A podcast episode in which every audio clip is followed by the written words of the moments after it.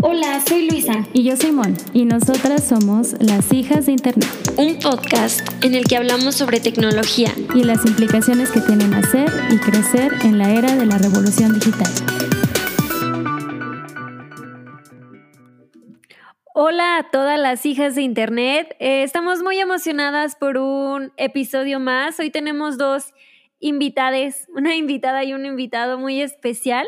Hoy vamos a hablar eh, sobre tecnologías de apoyo, pero antes me gustaría saber cómo está Mon. Hola, hola Luisa, ¿cómo estás? Eh, yo estoy muy bien, estoy muy contenta y emocionada por los grandes invitados que tenemos el día de hoy. Aranza y Sergio, les gustaría presentarse y contarnos un poquito sobre ustedes y sobre lo que hacen. Hola Mon, hola Luisa. Hola, estoy muy contenta y muy emocionada de estar por acá con ustedes, hijas de Internet. Eh, pues yo soy Aranza, yo soy abogada, trabajo en temas de justicia y derechos humanos sin embargo, de un tiempo para acá me he enfocado más en temas de derechos de las personas con discapacidad y pues justamente un poco de eso es lo que quiero compartirles hoy. Yo soy Sergio, también me dedico a trabajar temas de derechos humanos y eh, recientemente me, ha interesado bastante el tema de la discapacidad y ando metido en, estas, en estos temas y además es porque también soy una persona con, con discapacidad. Eh, hace tiempo eh, dejé un poco de lado estas temáticas, pero ahorita estoy bien, bien metido y, estoy súper feliz de poder hablar con ustedes de, de, estos temas el día de hoy. Pues muchas gracias por estar aquí. La verdad, nosotras eh, creemos que es súper relevante eh, abordar el tema de cómo las personas con discapacidad utilizan la tecnología, porque esto lo hemos repetido yo creo que en todos los episodios de, Hijas de Internet, que nos hemos digitalizado muchísimo, sobre todo con la pandemia, y creemos que esta digitalización acelerada no puede ni debe dejar al margen a las personas con discapacidad. Tenemos que empezar eh, y continuar a hablar y evolucionar sobre estos temas y no dejar eh, de hacerlo nunca, ¿no? Y pues el acceso a Internet como un derecho humano implica que debemos de buscar que no se trate de justamente un privilegio como eh, en muchas ocasiones lo es. Porque hasta el día de hoy, y bueno, ahorita no lo, vamos a abordar un poquito más, existen barreras en las, hacia muchas personas con discapacidad para el acceso a las tecnologías de la información. Eh, y este es un problema y resulta importante pues que empecemos a platicar sobre esto.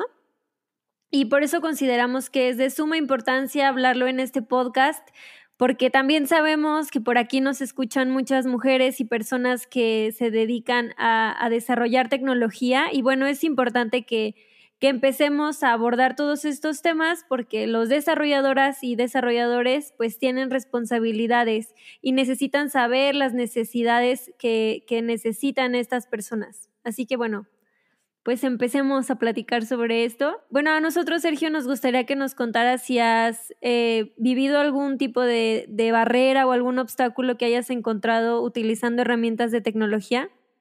Sí, es un montón. De hecho, empezando por, la accesibilidad que, que, ha sido reconocido como un derecho en la Convención de Personas con Discapacidad y que justo va con, con esta idea de tomar todas las medidas que sean necesarias para eliminar cualquier barrera, en este caso en el, en el ámbito eh, tecnológico, pues me he enfrentado a un montón de barreras, por ejemplo, en el caso de cuando llego yo a, trabajar a algún lugar y empiezo a ocupar una computadora, es bien complicado para mí, mi, diversidad funcional es la falta de eh, o ausencia de miembros superiores. Y una herramienta que para mí es súper indispensable es los llamados lectores de pantalla que en realidad pueden fungir una doble función. En este caso, eh, para las personas con discapacidad eh, visual, por ejemplo, un lector de pantalla, escuchan lo que tiene la pantalla, las indicaciones y demás.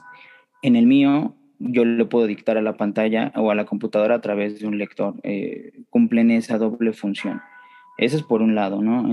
a veces las herramientas se piensan que van dirigidas hacia un, para un cierto tipo de discapacidad, pero en realidad le pueden sacar provecho muchas personas con discapacidad. En mi caso, sí le saqué un provecho a, los lectores de pantalla. Otros ejemplos con, con la tecnología y, y, que están relacionados precisamente con el, con el tema de accesibilidad, que la accesibilidad ha sido entendido como o relacionado con el derecho a vivir de manera independiente y a participar en la sociedad y como una condición necesaria para ejercer otros derechos. Por ejemplo, en ese caso que les comentaba, era mi derecho al trabajo, ¿no? A partir de este tipo de, de tecnologías de la información, eh, así, yo podía trabajar, pero otro tipo de, otro impacto que tienen las tecnologías en mi vida eh, es el, el, hecho de que yo pueda tomar un teléfono celular y estar en la calle y no estar incomunicado. Antes era impensable que yo, por ejemplo, saliera a la calle y que pudiera contestar una llamada de teléfono o pudiera marcarle a alguien por teléfono y ahora con, con todos estos asistentes virtuales de Siri y Android, Google, ok, Google, todas estas cuestiones se facilitan muchísimo. Ya no, ya no tengo que preocuparme por, híjole, ¿qué van a pensar? Van a pensar que estoy perdido, van a pensar que no voy a llegar, van a... O si, si me pierdo, oye, marco, ¿sabes qué? Mira, eh, ¿dónde ando? No, pues vete por acá, hazle así. Esa es una parte y ese, por ejemplo, impacta justo en, aparte del derecho a vivir de manera independiente, a la libertad de circulación. Yo puedo andar en la, en la ciudad moviéndome sin eh, eh, esta barrera que me lo impedía antes. Pero eh, también quería mencionar en este aspecto que hay algo que no se ve mucho y son los costos indirectos de este tipo de tecnologías. Por ejemplo, el poder tener un asistente virtual implica que tengas un plan de datos móviles. Y un plan de datos móviles, para poder utilizarlo, pues a lo mejor necesitas una tarjeta bancaria. Y esto afecta a las personas con discapacidad, porque si consideramos que la mayoría viven en pobreza y sus trabajos son informales y no hay una forma de poder acreditar o poder validar estos datos bancarios, pues les va a costar un montón de trabajo, ¿no? En el primer episodio de este podcast hablamos sobre la brecha digital eh, y justamente creo que este tema se cruza también con cuando hablamos de que no todas las personas tienen acceso a la tecnología en la misma medida y cuando le agregas como esta dimensión de, de personas con discapacidad, pues se hace más grave el problema, ¿no? Creo que ese es un gran punto. Es eso y también impacta también en no solo en este aspecto, en nuevos servicios, por ejemplo, transportes privados como algunos eh, que han surgido últimamente, que pues también las personas con discapacidad les han sacado provecho, bueno, un montón de provecho, por ejemplo, en mi caso sí lo he hecho, pero también tiene que ver con esto, ¿no? Que, a ver, vamos a hablar desde qué situación estás eh, poniéndote, ¿no? Una persona que eh, está trabajando, que una, persona con discapacidad, en, podríamos decirlo, en una situación de privilegio. Justo esto que comenta Sergio, eh, pues es cierto, ¿no? En realidad el tema de las barreras que enfrentan las personas con discapacidad, pues pocas veces se relacionan con las diversidades funcionales que puedan tener, ¿no? Sino con las barreras que encuentran en el entorno y una de estas pues va a ser el tema de accesibilidad pues económica, ¿no? Pero también el tema de pues que haya la suficiente preparación de las personas para poder brindar estas tecnologías, eh, que haya el suficiente eh, presupuesto para el desarrollo de estas tecnologías, ¿no? Que realmente se enfoque hacia allá. O sea, por ejemplo, de acuerdo con cifras de la Organización Mundial de la Salud, hoy en día tenemos un billón de personas que necesitan por lo menos un producto de asistencia, ¿no? Pero en realidad lo que pasa es que solo una de diez personas van a poder acceder a ese, a ese producto de asistencia, ¿no? Eh, por todas estas razones. Y en realidad esto va a ser un tema que vamos a tener más recurrente, ¿no? O sea, como sabemos, pues en el mundo vamos hacia un envejecimiento de la población y esto pues sin duda va a implicar también un eh, aumento en las diversidades funcionales que podemos presentar como seres humanos. Y se estima más o menos que para 2050 va a haber dos billones de personas que van a necesitar eh, al menos un producto de asistencia, ¿no? Entonces, pues justo, ¿no? ¿no? No estamos hablando únicamente de las personas con discapacidad, como decía Sergio, en realidad un entorno más accesible, productos más accesibles, benefician a toda la población, no únicamente a las personas con discapacidad, y para allá vamos todos, ¿no? También esto es bien importante que, que decía Aranza hace rato, eh, el hecho de que requiere que las personas que estén desarrollando este tipo de tecnologías tengan la suficiente preparación y sepan hacia dónde van sus productos. Creo que eh, en, en, este afán de seguir eh, creando más tecnología y siguiendo o queriendo estandarizarla a los, a, los seres humanos, no se ha tomado mucho en cuenta a las personas con discapacidad, ¿no? Como esta, esta idea, por ejemplo, a mí, lo, lo voy a poner en un ejemplo muy claro, eh, el hecho de que armen audífonos Bluetooth, ¿no? Ahorita vas por la calle y te encuentras en todos lados un audífono Bluetooth, pero por ejemplo, en mi caso, un audífono Bluetooth no me funciona porque necesitas tocarlo con un dedo para que, para que puedas activar el asistente de voz. Entonces, esta falta de participación de las personas con discapacidad en los procesos de creación de tecnologías es sumamente complicado y podría llevar más, más que a, a, que estos productos eh, ayuden a las personas con discapacidad o para ejercer sus, derechos eh, a vivir de manera independiente y a participar en la sociedad, lo que van a hacer es alejarlas, ¿no? Entonces, o que de repente esa tecnología desaparezca y cómo le vas a hacer para buscar un audífono con cable en un futuro o que tenga un micrófono que puedas apretar de alguna forma, ¿no? Esto es complicado. Sergio, y no sé si nos puedas contar un poquito más en qué consiste el lector de pantalla. Yo la verdad hace muy poco su, su existencia y me cambió muchísimo la manera en la que empecé a ver lo que eh, la pantalla, o sea, como tal, empecé a darme cuenta si lo que yo, por ejemplo, estaba escribiendo era accesible para un lector de pantalla, pero yo sé, estoy segura que no todas las hijas e hijos de internet que nos escuchan e hijes, pues tienen claro que es un lector. ¿Nos podrías compartir un poquito sobre esto? Este lector de pantalla lo que, lo que hacía es que lo podías activar de las dos formas. Eh, yo en realidad no usé tanto el lector como para que me dijera que había en la pantalla porque no era lo que necesitaba en ese momento, pero sí cuando se llegó a activar movías el cursor y te iba diciendo qué es lo que estaba seleccionando, ¿no? O, no es cierto, no era con cursor, era con flechas. Con las flechas lo podías ir moviendo e ir brincando de, de un lado a otro. Así lo utilicé yo de manera accidental. Lo que hacía yo era dictarle a la pantalla, ¿no? Estaba yo leyendo un texto y quería decir algo y le decía activar micrófono, se activaba el micrófono y empezaba a hablarle y abría una notita, un blog de notas chiquito y empezaba a notar todo lo que yo le estaba escribiendo o le, estaba dictando. Y lo complicado de ese tipo de tecnologías es que a veces no te entienden muy bien ya eh, lo que les estás diciendo y te ponen una cosa por otra o, por ejemplo, en el ámbito del trabajo, que no puedes hablarle tan fuerte porque todos están trabajando y no hay un espacio para que tú le dictes o de repente llega alguien y habla al lado de ti y ya se eh, interfirió tu conversación con la computadora y se habló otra cosa y escribió otra cosa. Eso es complicado. Eh. pero, por ejemplo, en el tema de, de, telefonía celular, eh, ahí tengo más contacto con los lectores de pantalla porque los he probado y eh, a veces me preguntan, oye, ¿por qué usas tal teléfono o por qué eh, no usas otro que es más barato o que, o que tiene otra mejor cámara, ¿no? Por ejemplo, y yo les digo, es que, a ver, el uso de mis teléfonos va dirigido justamente a lo que necesito y eh, desde que agarres un dispositivo Android o un iOS, hay mucha diferencia en, en este tipo de, de temas. En, en, Android puedes tienes el lector de pantalla y con eh, los dedos vas tocando y se va moviendo todo lo que, o te va diciendo el celular todo lo que estás tocando.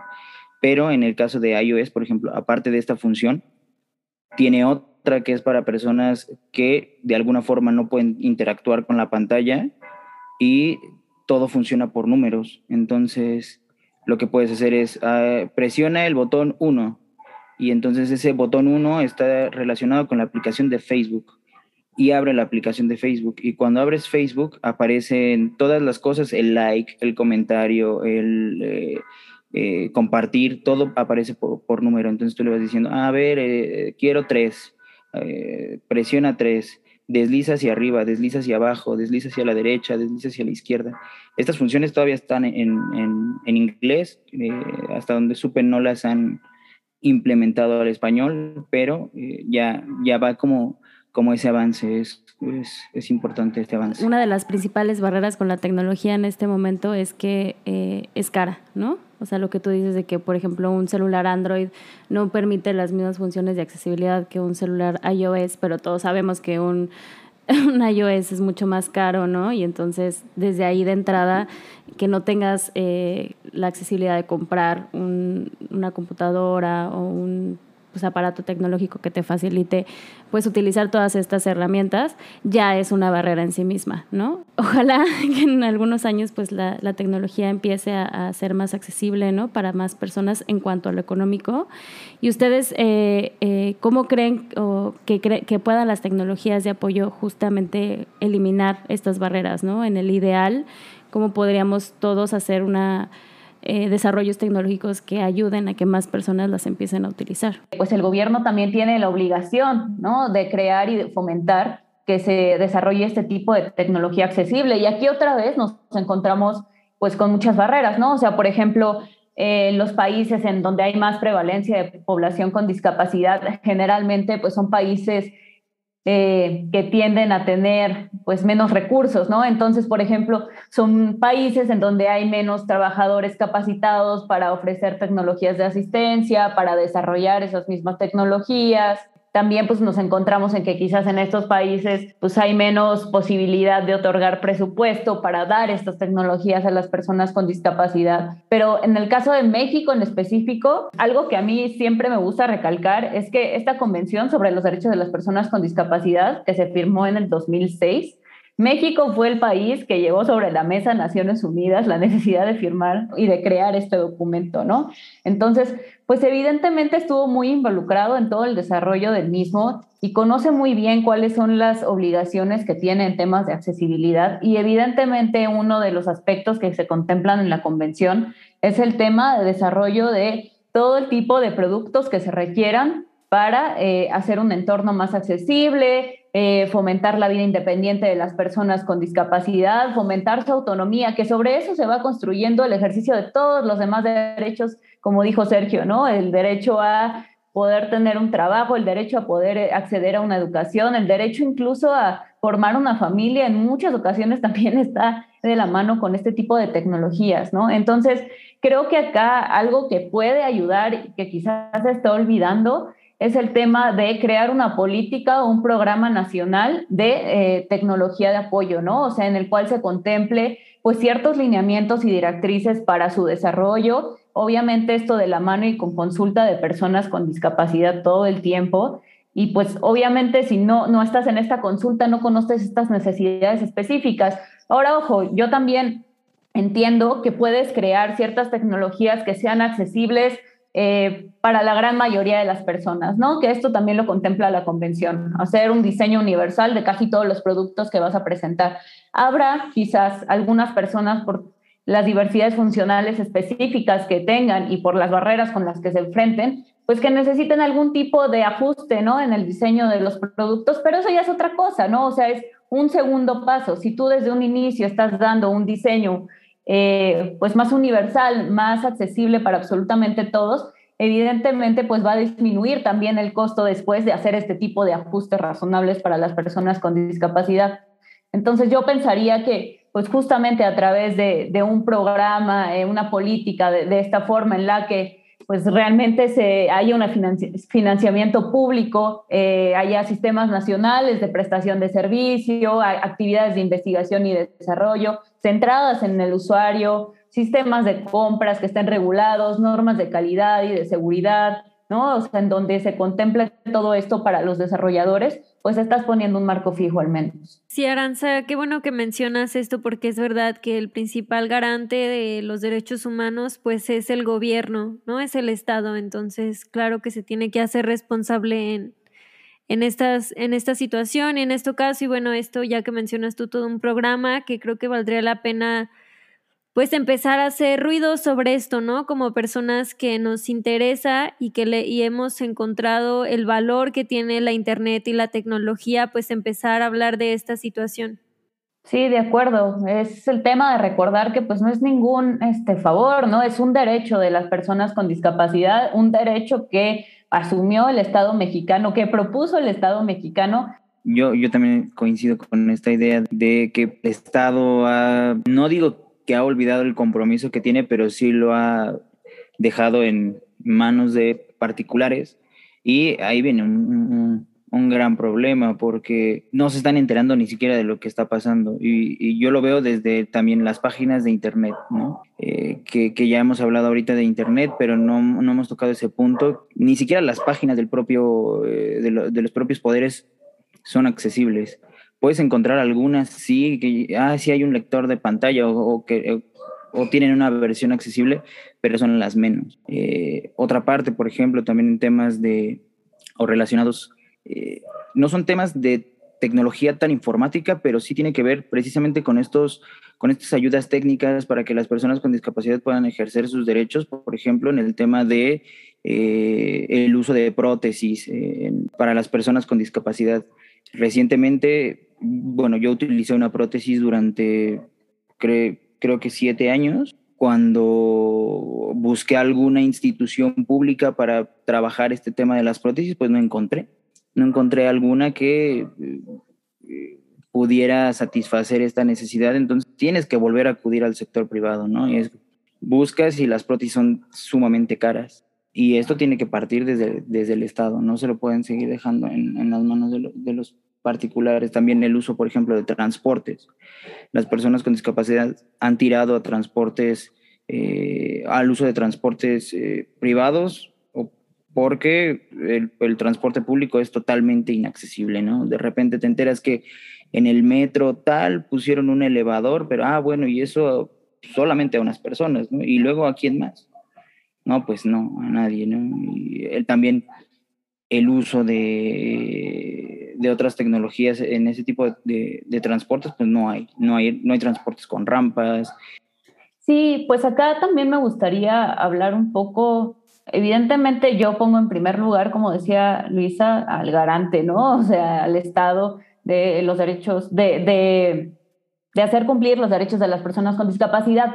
Pero pues también creo que hay responsabilidad de ciertos actores, ¿no? O sea, por ejemplo, yo pienso mucho en los medios de comunicación y pues más allá, digamos, de repente del uso del lenguaje, de los medios de comunicación o del abordaje de ciertas historias cuando hablan de derechos de personas con discapacidad, es también la propia accesibilidad de sus contenidos para las personas con discapacidad. Y me parece que para esto, o sea, ningún medio más que uno en este país piensa en eso. Y ese medio que, que comento es yo también. Y porque es un medio que surge específicamente o como una plataforma de contenido sobre discapacidad, inclusión y accesibilidad. Evidentemente, a partir de ahí, pues ellos trabajan bajo, bajo esa lógica, ¿no? Pero de ahí en fuera, pues también es increíble, ¿no? Que ninguno de los otros medios de comunicación piensan en, en, esa parte de la accesibilidad para las personas con discapacidad, siendo otra vez, como decíamos al inicio, pues que todos vamos eventualmente, seguramente, a tener algún tipo de diversidad funcional, ¿no? O sea, simplemente nosotras las tres con anteojos, ¿no?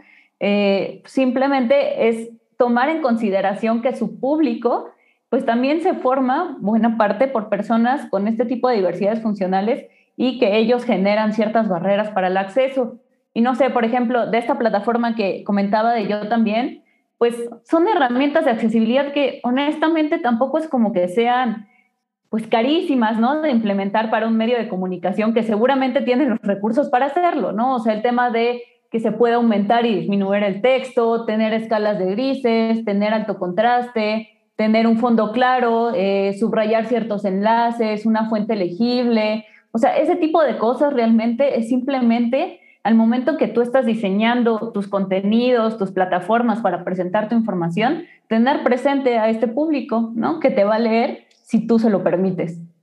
Les cuento que tomé un taller justo de accesibilidad, estuvo muy chido, pude como, bueno, lo dio un compañero que tiene ya una discapacidad visual así por completo, entonces, bueno, nos estuvo explicando él cómo era, o sea, como generadoras de contenido, qué era lo que podíamos hacer para que la lectura fuera fácil para las personas que usan lector de pantalla. Eh, habló de una guía que es la W3C y es el estándar de accesibilidad de contenido en la web. Entonces, por ahí si nos está escuchando alguna persona que se dedique al desarrollo web o que también le interese el tema de generar contenido y que quiera pues responsabilizarse de esta situación, porque creo que todos al final de cuentas somos, todas y todos en cierta medida somos responsables y garantes de los derechos humanos, pues también tenemos responsabilidades de garantizar el, el acceso para las personas con alguna discapacidad o con alguna diversidad, como menciona Aranza.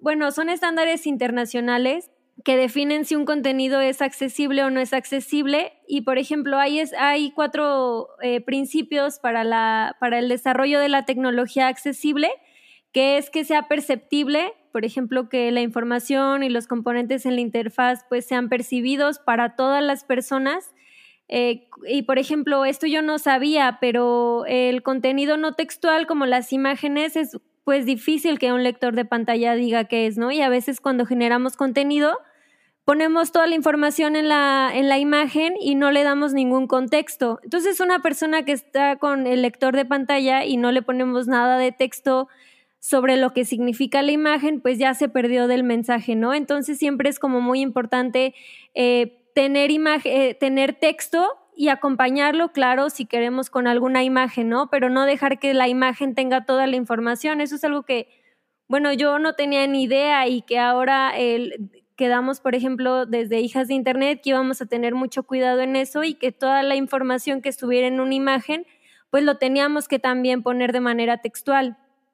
Eh, también, bueno, otro, otro principio de accesibilidad es que sea operable eh, la usabilidad y la facilidad que tiene una página web para las y los visitantes cuando entran en ella, que la interacción sea sencilla, que sea intuitiva, que sea comprensible. Es, esto es indispensable que no es dar por hecho que la iconografía, que una fotografía o que una imagen será comprendida para todas las personas, ¿no? Hacerse varias veces la pregunta de ¿se alcanza a ver o si es verdad tratar de, por ejemplo, evitar las letras cursivas, porque como dice Aranza, no vamos para allá cada vez con el uso más de las pantallas, hacer todas y todos un poquito de débiles visuales. No, no se llama debilidad visual, ¿o sí?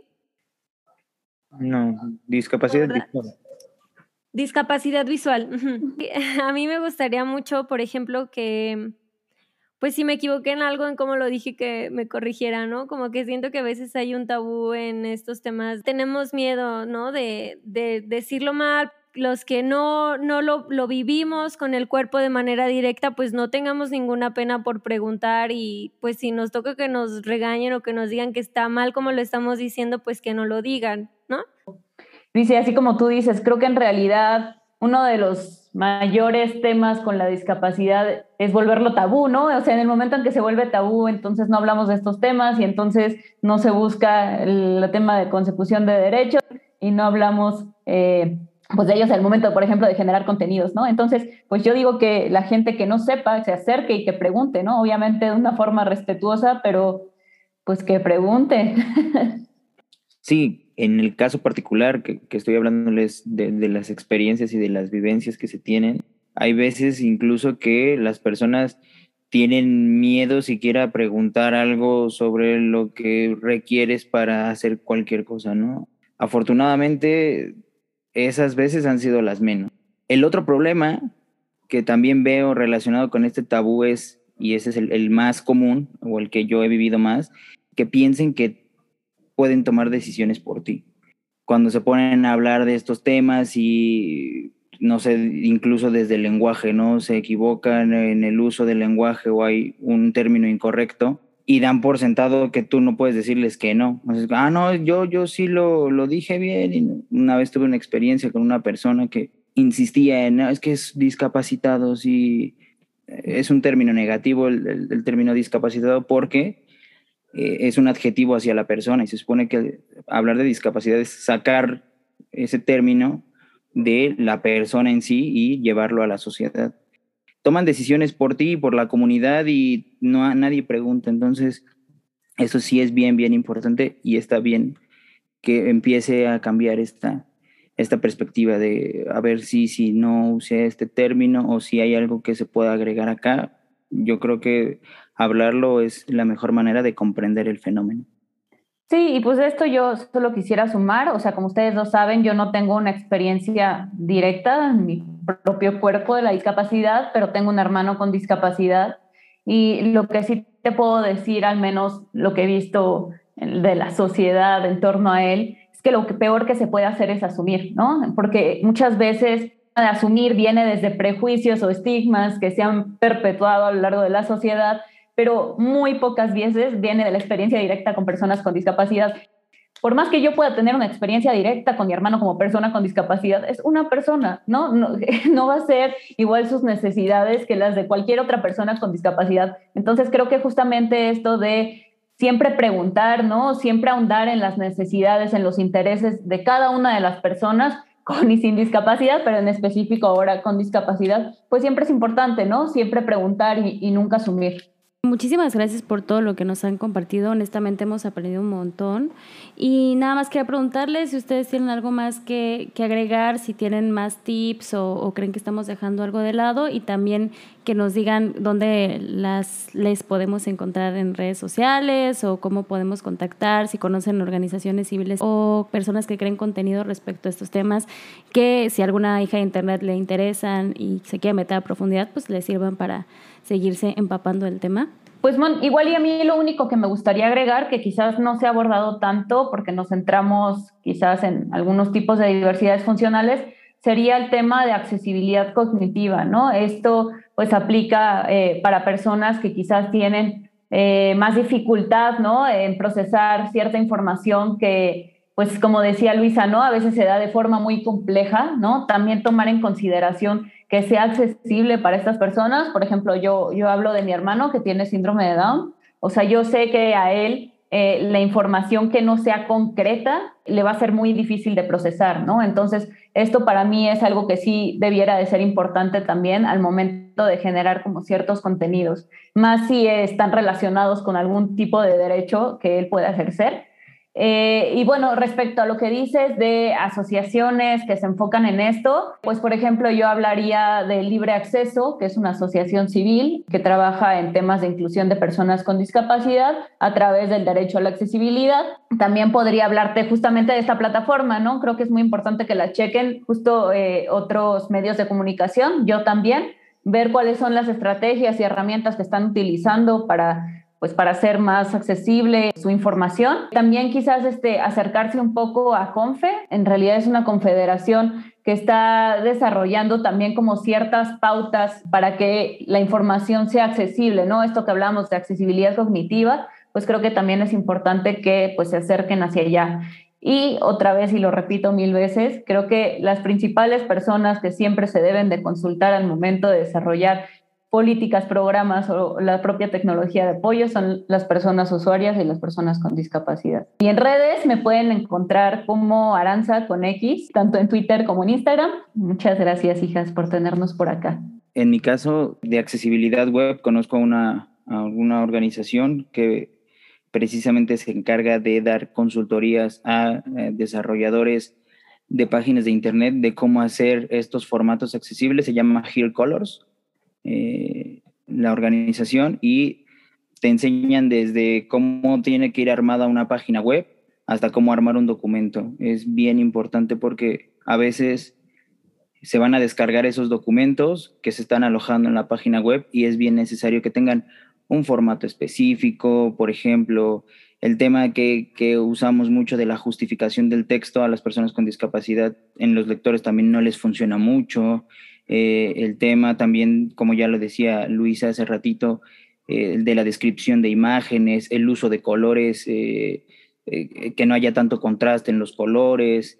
Ese tipo de cosas están bien buenas de, esa organización y reiterar las que, las que ya ha mencionado Aranza, que, cada una va más o menos en su giro de, atienden a ciertas diversidades funcionales, pero todas son bien, bien importantes. creo que eso es esencial en el desarrollo del, contenido eh, de las páginas de Internet o este tipo de, información porque nos lleva a un diseño universal o nos acerca un poco más al diseño universal. Podemos, eh, la mayoría, o se busca que la mayoría de personas con discapacidad puedan eh, acceder a esta información y a partir de ahí que puedan ejercer un montón de derechos y eso es bien importante.